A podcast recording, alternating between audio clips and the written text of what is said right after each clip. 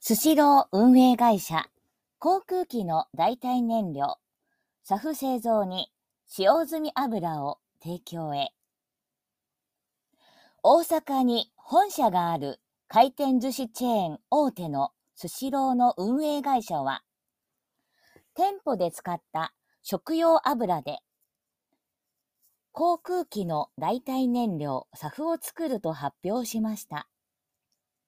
この取り組みは、スシローの運営会社のフードライフカンパニーズが、日記ホールディングスなどと協力して行うものです。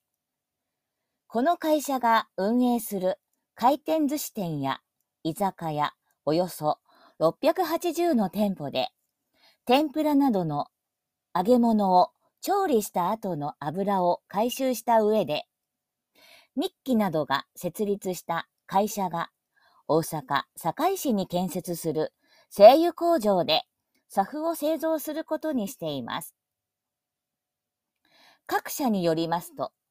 2024年度中に作り始めて、25年から国内の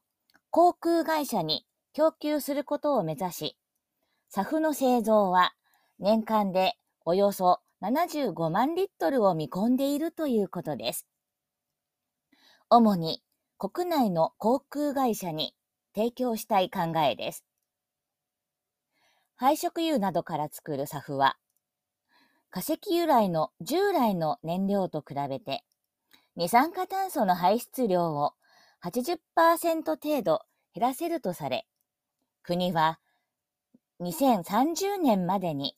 国内の航空会社が使う燃料の10%を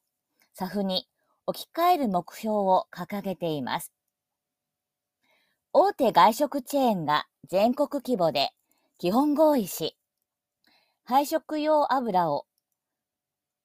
SAF の製造に供給するのは業界初だということです。